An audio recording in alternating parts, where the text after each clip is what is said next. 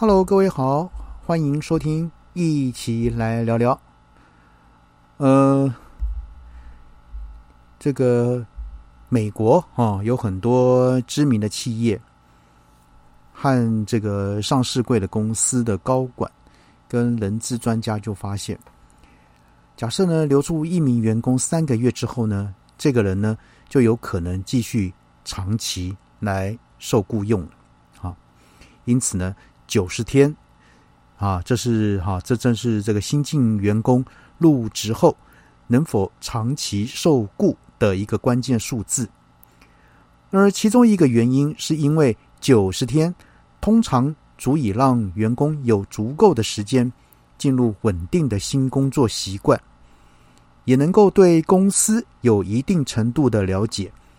于是呢，从制造业、餐饮业等各种行业的许多公司，都以九十天为指标，然后呢，制定相关的培训跟入职的流程。呃，像是从麦当劳，还有药品连锁业者到航太制造商呢，都把九十天视为是新进员工留任的一个里程碑。因为呢，留住一名员工三个月，这个啊，这个人呢就有可能继续长期受雇。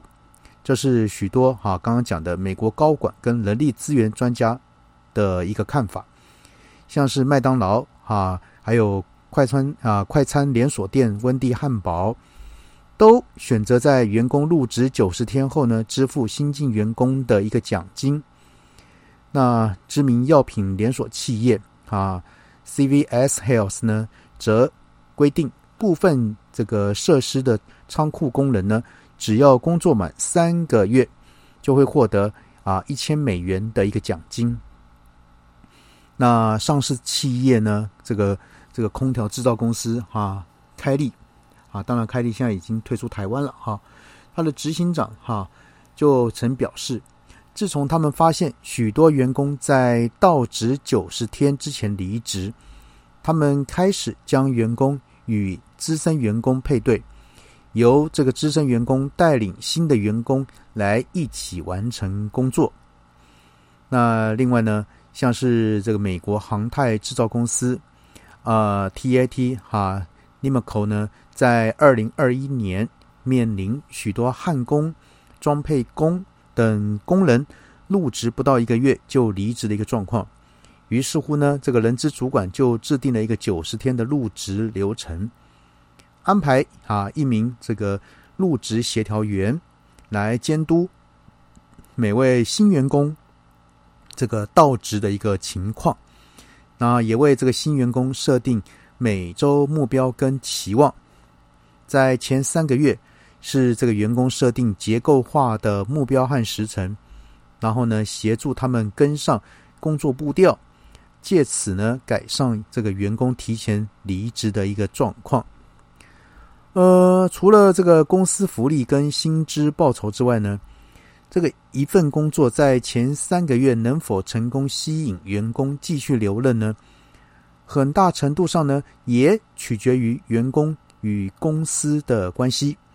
包括员工对于公司营运状况是否有足够的理解，和这个员工是否有足够的管道来应应工作上会面临的一个问题。像是位在旧金山的一个哈这个软体公司 Intercom 啊 Intercom 呢，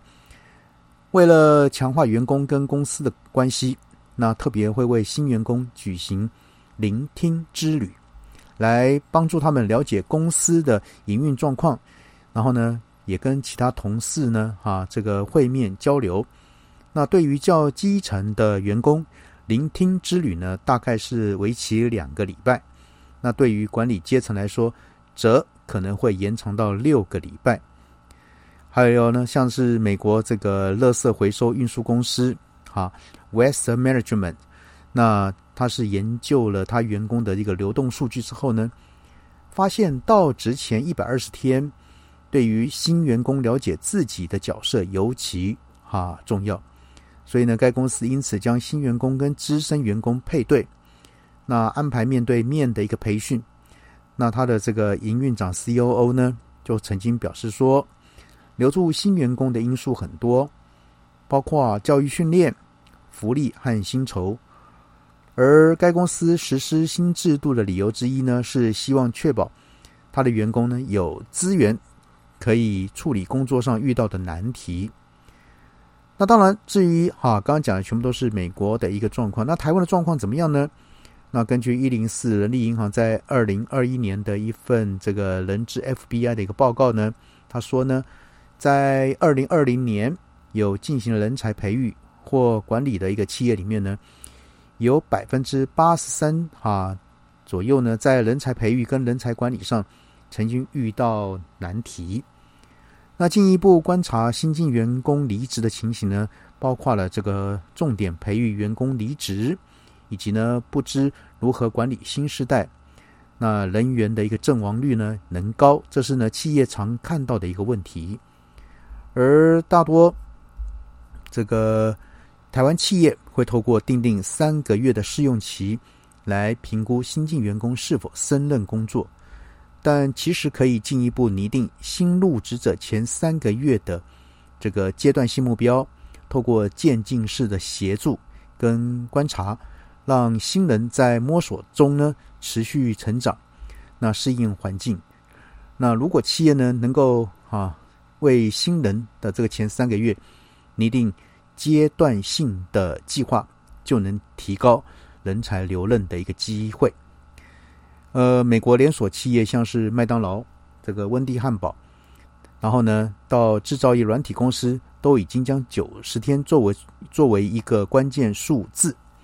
来制定员工入职后的一个培训规划，或是呢，干脆在员工就职满九十天后呢，才发放这个入职奖金。呃，当当然，这些做法呢，也许台湾企业的高管、人力主管可以参考斟酌看一看，是否适合自己的公司来采用。那今天阿奇呢，就跟各位呢讲这个哈，这个同样是前三个月的一个试用期。那在美国这些哈西方国家呢，他们把前三个月的这种九十天的试用期呢，呃，看成是一个比较呃比较积极性的。以培育这个